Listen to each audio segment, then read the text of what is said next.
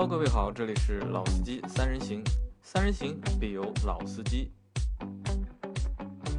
大家好，欢迎收听我们的节目，我是杨磊。大家好，老倪。大家好，我是阿 Q。啊，现在中国队的比赛已经到了下半场了，已经。现在中国队暂时是一比零领先，但是这个比分不知道保险不保险？你们觉得保险吧？安全不安全？我觉得不谈了，不要抱太大的希望。不要抱太大希望，对吧？啊，那可可以的话，就是如果有买保险的话，应该是买一个保险保险吧，对吧？好，那我们今天这期节目呢，就会和大家谈车辆保险的事情。因为前一期节目我们谈了安全嘛，对吧？就是不管就是主动安全还是被动安全，如果真的遇到了不可避免的事故之后，那肯定我们就考虑就是一个。理赔的问题了，就是因为每辆车其实行驶在路上，我们都是有买保险的，对吧？不管你是只买了交强险没有买商业险，还是你既买了商业险也买了交强险，那保险我们都会有。那这一期节目呢，我们就让阿 Q 和大家来聊一聊买保险的这些事情，因为保险其实是一个我们觉得水蛮深的，对吧？当中的就是花头还是蛮透的。对，保险水不浅。然后为什么说保险水不浅呢？因为我们先，呃，从一台车的新车开始说吧。因为基本上基本上新车买保险，你不可能不在 4S 店买，要不然他可以强奸你，呃，他跟你说我车不卖给你一些比较牛叉的一些品牌。那么，呃，新车买好第一年保险了，保费都是按照最贵的买。如果说你的一年的行驶的过程中，你没有任何的违章，没有任何的事故，按照道理呢，第二年的保险是有一定的折扣的。这个时候呢，你就会碰到。呃，不会碰，不是说会碰到，是肯定会会被电话轰炸，电话轰炸，保险公司 A B C D E F G 都要找你说，你的先生，你的车子保险到了，你看要不要我给你报个价格呢？我仅跟他说，我不要报价格，我有车队，我有司机会帮我去处理的，那没有关系，你不需要，我也先发给你，先看一下好了，他就是强奸你的耳朵，强奸你的短信。那我们先说这个，就是我们先调，就是车买回来之后嘛，对吧？第一个要买的是交强险。对吧？因为我们要，因为交强险是这是国家规定，对，交强险和车船税是一起付的嘛，是是合在一起的嘛，对吧？那小徐和我们解释一下，什么是交强险？交通强制险，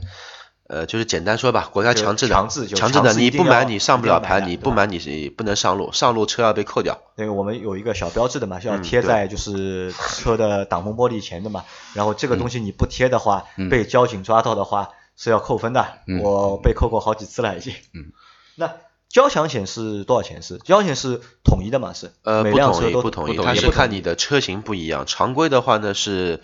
呃，个人的是九百五，企业的是一千一，然后根据你的车型不同，那么你的价格也是不同的。它车型是按照排量来还是按照什么来的？按照车型来，按照让我想一下，应该是按照种类来，车辆的种类，对。因为这个种类就是轿车就轿车了，就不会再去分 SUV 啊和。因为我们所称的轿车，国家的产品目录上是七开头的一个标号，我们所称的 SUV 产品目录上是六开头的六开头的一些目录号。如果说是别的一些特种车，都是一二三这种类型的一些车，不同的目录号，它的保险价格也是不一样。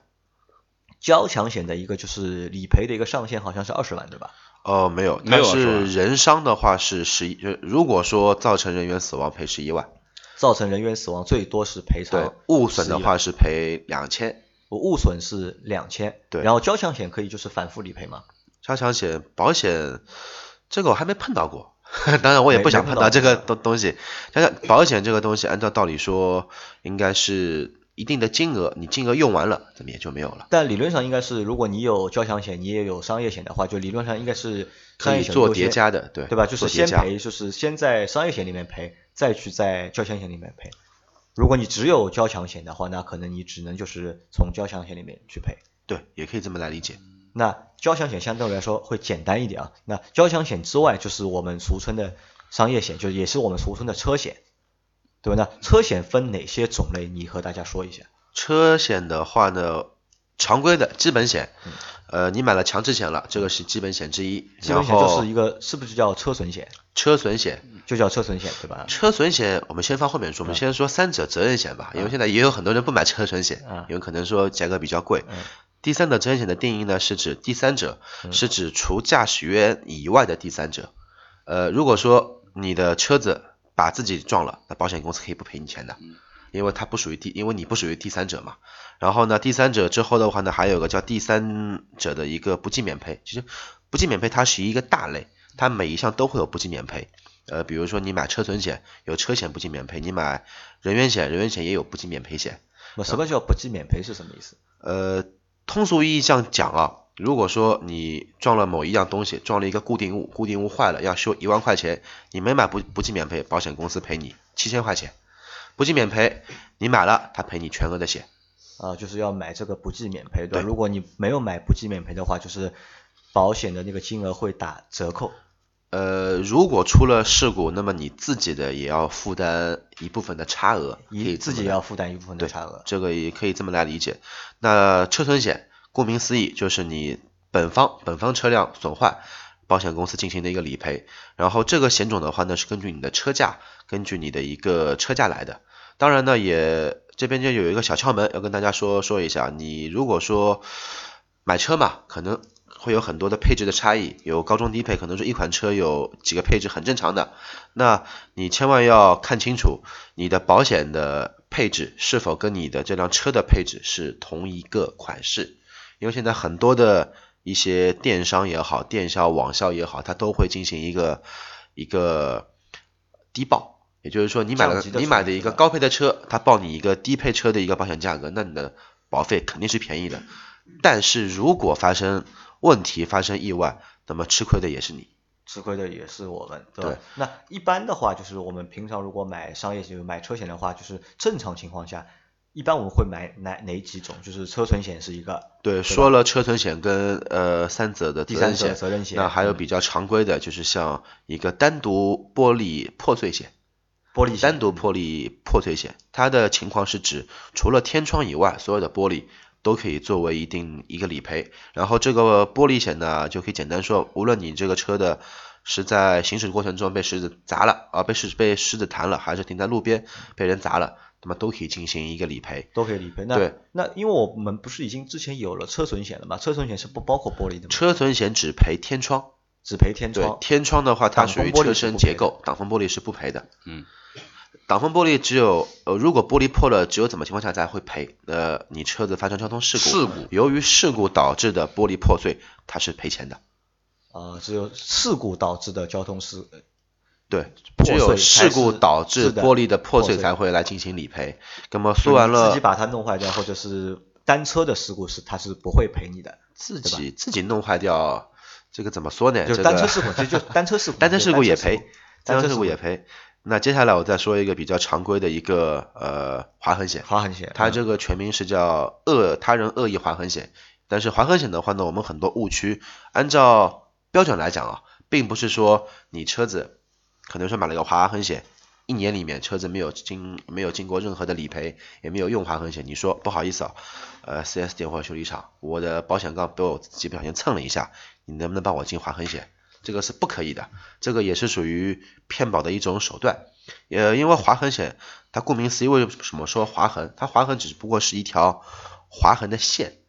印记，而不是说有明显的碰撞的痕迹以及凹痕，甚至于说损坏。就只补漆不做钣金，对吧？对，只补漆不做钣金。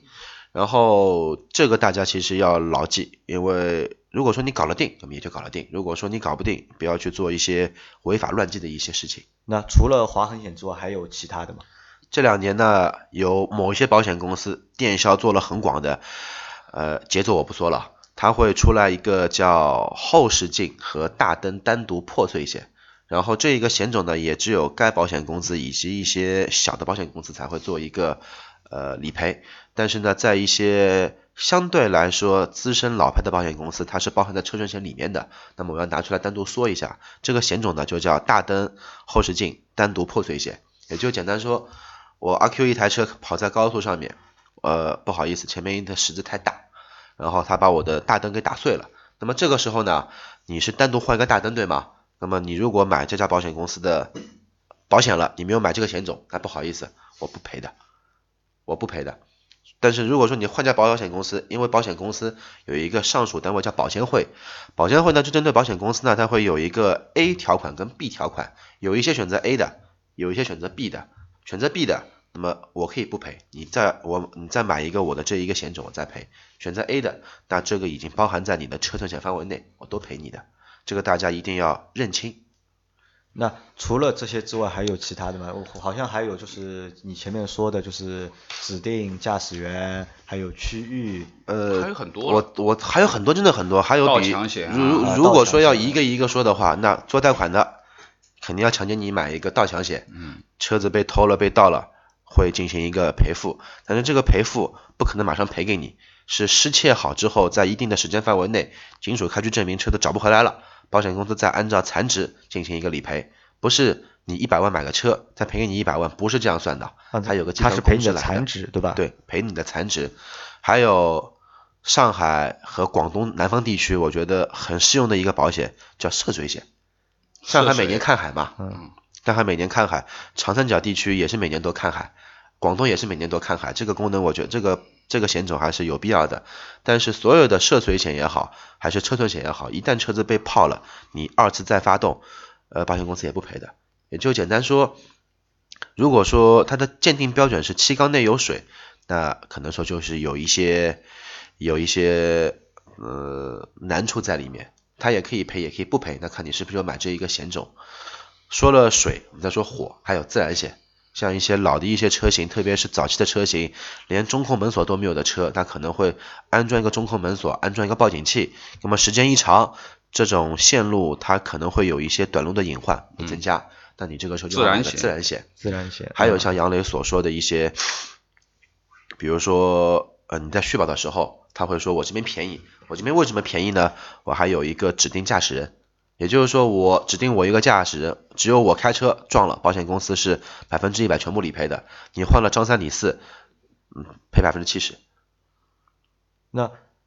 老聂，嗯，你现在那辆车你买了哪几个险？我买了车损不计免赔交强，好像没了。第三者，啊而第三者，第三者你买了多少万？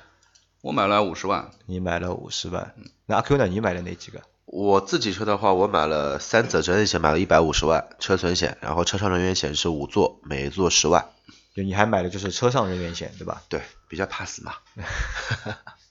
这个说到车上人员险，其实保险公司对车损的话，还有一个险种，大家其实不是很清楚啊。还有一个叫车内物品险，也就是说，如果车子发生事故，甚至于车子被盗，呃，车内财物被盗，也有这么一个单独的险种。当然，你要提供好被盗物品的一些票据，票据，还有一些价值，对吧？对，还有一些比较喜欢改装的一些朋友，或者说喜欢买个低配车自己去升级成高配车的一些朋友呢，还有一个险种叫新增设备险。新增设备险，对，新增设备险的话，它顾名思义，你在买车之后新增的一些设备都可以列入你的一个理赔的范围，但是这一些物品的发票、维修清单都必须要提供给你的保险公司，然后他们会根据车损险的一个价格的比例跟计算方式进行一个保费的征收。那阿克你前面说到那个车上人员险，就车上人员险的我我不是太理解这个概念啊，就车上人员险是派什么用的？车上人员险的话呢，简单这样说吧，如果说车坏了，嗯那么你可以用保险公司给你的赔付的钱去修，但是开车的人如果受伤了，那这个钱就是用来用来赔付，呃，驾驶员或者乘客的那么一些这个一个险险种。哦、那就如果我们买保险的话，如果只买了车损险，就是如果我开车我受伤了，就是发生事故我受伤了，那车它是赔的，就是保险公司会理赔去维修，但是人人伤是不管的，除非说是由于对方的责任，那么嗯。对方的三者险里面，不管你人还是车，只要有受伤，他都赔。第三但是如果说是本方我们自己开的车出了事故啊，，如果是单车如果事故，单车事故，那不好意思保险，如果你没有买这个险种，保险公司没有义务，也没有这个这个这个范围来赔你这么一笔钱。你如果不买这个，其实这个险种也就简单来说，规避你自身的乘客跟驾驶员的风险，风险受伤风险的一个理赔金吧。啊，那我知道了，因为可能我之前还不知道这个概念，我一直以为就是如果真的如果出什么事情了，就是只要买了保险，它就都能够赔给你。没有没有，这也就是为什么营运车辆它是全部帮你买好座位险，座位险我们就是人员险，就是说呃车上人员险的一个简称嘛，座位险，座位险呃，它全那部帮你会买我。们还会就是在买保险和理赔的过程当中，会有一个词叫全责，对吧？有一个是就是全责不全责的，然后这个是怎么说的？是呃，一般的话，事就两辆两辆车就是发生了事故之后，对吧？警察会来，就是交警会来认认定事故责任的嘛。对对对，吧我知道杨磊的意思，嗯，因为现在的车辆的碰撞无非就是两种，一种是单车事故，我们这边先不说，一种就是多车事故。多车事故的话，就是指两台车甚至于追尾事故，几十台车在一起撞一起了，那这个也称之为多车事故。呃，正常情况你追别人尾，那除非你能举证证明对方是违章变道的情况下，你撞别人，不然就是你全责。这个是不管哪里都是一模一样的。全责就是由我他的维修的费用由我的保险公司来出。对，全责就是对方和你自己的费用都是你自己来出。如果这个时候你没有买车损险，那么你的车不修，修别人的车。车损险没有买，就是车损险没有买的话，就是保险公司还会赔。保险公司赔对方啊，赔对方自己车，自己车不赔的，但你要多这个就是你要买第三者嘛，对第三者如果你买了第三者责任险的话，就是保险公司会赔对方的车，但是自己车你就不能赔了。对，对是这样一个情况。然后如果说你是呃三七开，就百分之三十和百分之七七十的一个责任，就主责和次责这样的一个责任，那么就是比如说追尾了，对吧？那么对方的车你把屁股别人撞坏了，比比如说对方的车子维修下来是一万块钱，那么你赔别人七千。他自己付三千，你自己车也坏了，也修了一万，也是对方赔你三千，你自己付七千，道理是一样的。啊，那你能不能给大家一些建议啊？就是我们普通人，就是我们买车的话，就是买保险应该怎么配置比较合？因为前面你说了很多的保险的险种嘛，我觉得都比较复比较复杂嘛。然后如果全买的话，可能成本也蛮高对，的。费用是非常高的。那你能不能给到一个大家一个比较好的一个建议，就是可以哪几种就是险种搭配在一起，是一个比较合理的一个购买的一个方式？呃，首先我的观点是两种情况，一种情况是新车用户，那么你的保险可能说最基本的像强制险、三者险、车损险还是必须要买，还有不计免赔险。那么这个时候根据你的付款情况，你是全款的还是贷款的？贷款的话，你必须会被强奸一个盗抢险，这个逃不了的。嗯，如果是全款的话呢，呃，还贷款客户，你可以考虑一下购买玻璃险以及划痕险，因为你也只有新车三年的一个时限内，你才可以有资格去购买这一个险种。因为还有就是根据你的一个停车环境来，如果说一些老式小区的客户，那么这个险我还是建议你不要省这个钱了。就容易就遇到这个问题的，车被划了，就是没有固定停车场所的一些车主吧，还是建议你购买一下。还有一些，如果说你买的是一些相对容易比较被盗的车型，呃，本田系列的、丰田系列的、大众系列的，在一些西北部地区吧，你还是买一个盗抢险，这样比较安全一点。因为我自己也有碰到过客户的车被盗了这样的一个情况，最后也是找不回来，也是赔钱。呃，还有说像上海南方用户啊，北京也要买涉水险，我觉得这个东西还是要买一个，万一你开到一半，因为这个金额也不会太高嘛，涉水险金额应该就两百多块钱，一年费用增加不了多少，万一碰到一次你车子要大修，你也不用有后顾之忧。还有，我个人是非常建议车上人员险还是买一个。虽然说我们都不想去用它，但是如果发生意外，它可以降低可能说驾驶员个人的一个经济的一个负担。那在保险购买的过程当中，大家不都要算价格嘛？然后嗯这个价格是不是根据车的一个价值来算的？保险价格会有浮动的地方，只有一个车损险或者车损险周边的，比如说像车损险，然后像自燃险、涉水险，还有一些玻璃险跟划痕险，这一些都是会跟你的车价有关的，是车价越贵，你的保险费也会越贵。但一些固定不动的，像交通强制险以及第三者责任险，还有相应的不计免赔，这一些是无论你买五万的车还是买五百万的车，价格都是一模一样都。是一样的，对吧？那前面你和我们说了，就是怎么样去选择相对来说会比较合理嘛？那有没有就是把这个就是保险的这个就是费用降低的窍门？保险费用降低的窍门其实就是大家合理安全驾驶。你像老倪这么老的司机，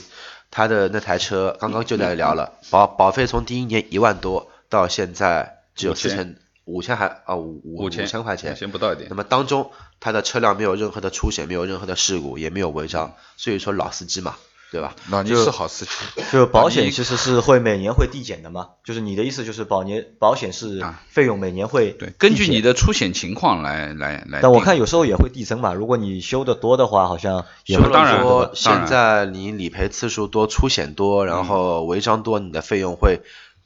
急剧的一个上涨上升，特别是一六年开始，这个上涨的范围是非常夸有有。几块啊，因为这个我倒知道一点，就是一个是你的出险次数，对吧？第二个，你的违章现在也关联起来了嘛，对不对？那么这这两个东西，呃，如果说你是一个经常会会擦擦碰碰的啊，出险的，或者说你可能有很多的违章啊，甚至于这些违章里面包含了很多是交通道路上面的违章，比如说是你有闯红灯啊，或者说这些恶性的，证明你的驾驶习就说明惯不太好。这个肯定会跟你下一年的保单有关联的。对对还有就是，呃，我觉得要说的一点就是如何去避免一些所谓优惠的一些陷阱，因为前面我也有提到过，比如说我们的听众朋友啊，你们可以留心一下，如果说你在续保的时候碰到某一些电销的电话，他说我这边的价格就是便宜，那他便宜不会平白无故的便宜，因为我们的保监会它是一个全国性的机构，它的平台数据就跟我们的征信数据是一样互通的，不可能因为我保险公司跟保险公司竞争，导致你这个车保险价格特别便宜，里面会有猫腻。猫腻的地方呢在哪里呢？在最呃常规的，它会跟你一个低保，比如说你一台二十万高配的呃车型，它会给你报成一台十五万低配的车型，当中五万块的差价也是你车损险的一个差价，但你的总价就会便宜了。还有呢，他会建议你购买指定驾驶员险。如果说呃我们听众的一个开车环境是非常良好的，你这个车就你一个人开，打死就是你一个人开，从来不借给别人的，你买那你就买了。如果说你这个车是某几个人轮流开的，千万不要去买。一旦买了之后的话，可能说会便宜一个七百、八百块钱一年，但是你的风险绝对不止这七八百块钱。就它保是保，就保费是保不全的，对吧？是保不全的。还有就是现在这两年又开始流行出来的一个叫行驶区域范围，就比如说我北京、我上海、我广东、我深圳的地方，我只能在这一块地方行驶。我出了这一个地方行驶，保险公司可以不赔你，也可以赔你百分之七十，但是根据每家公司的 A 跑条呃条款的项目不同进行一个争争辩。所以说呢，我们也不要真的是一味的为了保费便宜而去去去去走一些这个应该说可以歪门邪道。你走了这个道不出事还好，你出了事情，你真的后悔是没有用的。你该赔的钱，你自己损失的钱只会越大。那我们在就是这个就是理赔的过程当中啊，就是有哪些情况是保险公司会拒赔的，或者是不能赔付的？保险公司拒赔最简单的就是假案，假案，假案骗保跟刚刚我说的，呃，你明明是车被撞了，你硬要进划痕险，那么他跟你客气的，他不赔给你；他不跟你不客气的，直接报警。因为这几年随着保保保险行业的规范越来越规范之后的话呢，这一些情况也开始减少了，也没有这么我们说哑哗哗了，这么离谱了。还有一种情况就是你的资料不全，呃，正常来说，一台车的理赔，呃，你需要单车事故的话，你需要你的行驶证、你的驾驶证、你的商业险保单、强制险保单，以及你的一个车辆的一个事故的责任单，还有定损中心的评估单都要齐全，还有 4S 店的维修清单啊、维修发票都要提供。如果说你这一些单子有不全，或者说有明显的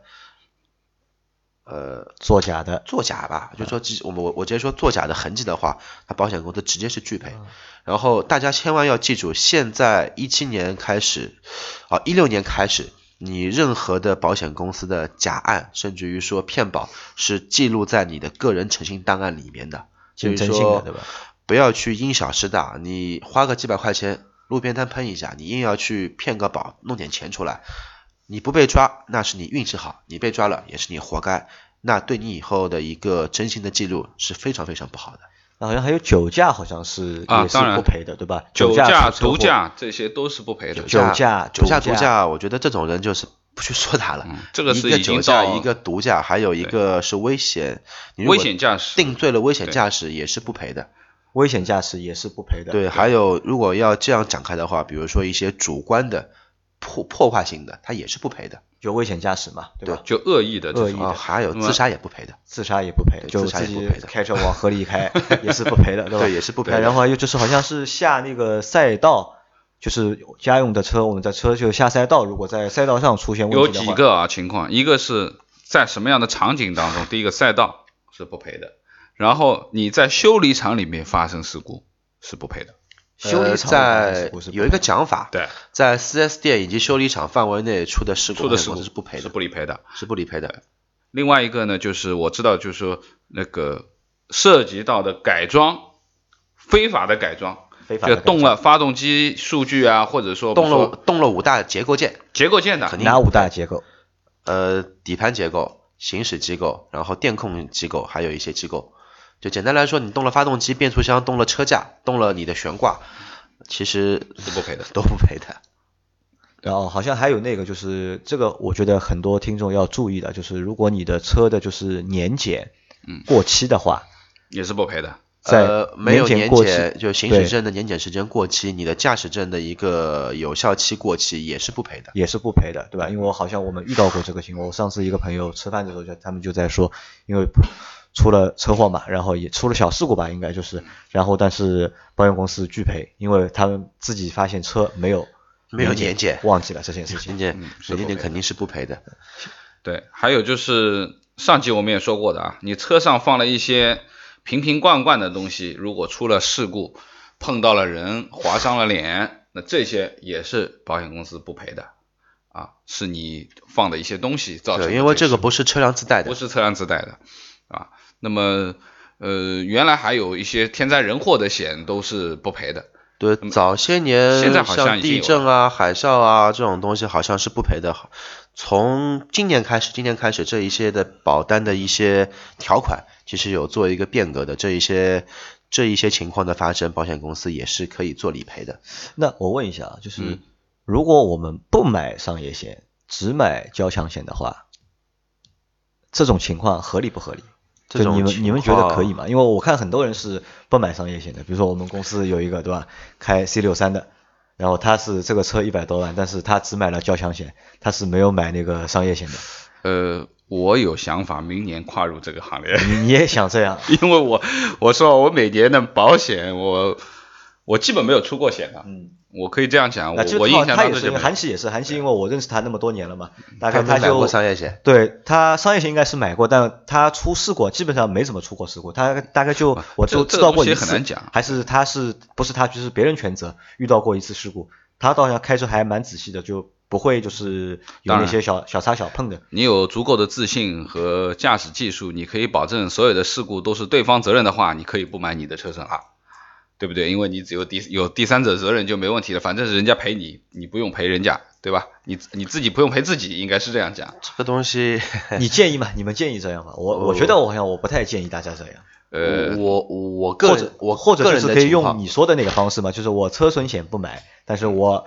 第三者第三者是一定要买买的，第三者是一定要买的。就第三者是保其他人的这部分的东西，呃，也就是说你的车损其实就是你自己车辆的损失嘛，这一块的东西你可以不买的嘛，对吧？我说一个我自己的案例啊，其实曾经我有一段时间也是只有强制险在开，但是呢，呃，后来想了一想，现在回头回头想一想，其实胆子蛮大的，因为那个时候身边其实有小伙伴，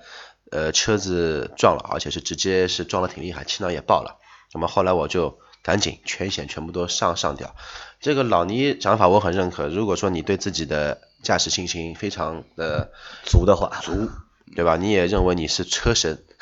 那么你不买就不买。呃，另外就是你的驶行驶的区域是非常稳定固定的，没有特别多的变化。比如说你不会去外地，你不可能去一些不熟悉的地方或怎么样，那么相对来说你可以考虑不买这一部分的内容，对吧？反正我个人是不建议，不建议一台裸车，一台光屁股车，我我指光屁股不是说没有牌照，你是我我认为啊，就是你既然买了车了，那么你就要想清楚这个车你行驶上路你该付的成本，这一些成本和你带来的保障你要想想清楚。如果说你这个想不清楚的，你还是跟我一样骑骑摩拜吧，其实呃用用共享资源或者说公共的一些公共出行的一些东西，其实也可以啊。啊，好的 OK 保险的事情基本上就说到这里了。嗯然，后今天你也买了保险了，然后中国队现在还有两分钟，比赛就要结束了，不知道这场比赛能不能取得胜利啊？应该前面应该是赢了吧前面差点全殴起来。好了，好了，那就谢谢大家，这期节目就到这里，谢谢好，大家再见。大家再见。